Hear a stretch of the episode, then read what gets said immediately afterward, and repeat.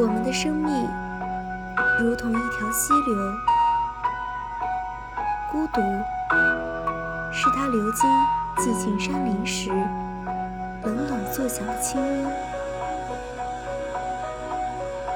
只有在孤独之中，我们能感受到内心与生命共振的频率。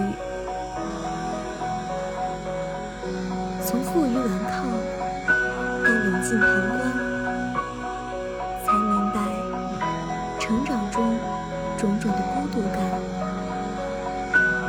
如今看来，都是无形的帮我成长。直到有一天，终于可以摸索到自己长大成熟的痕迹，于是感恩，享受这珍贵的孤独。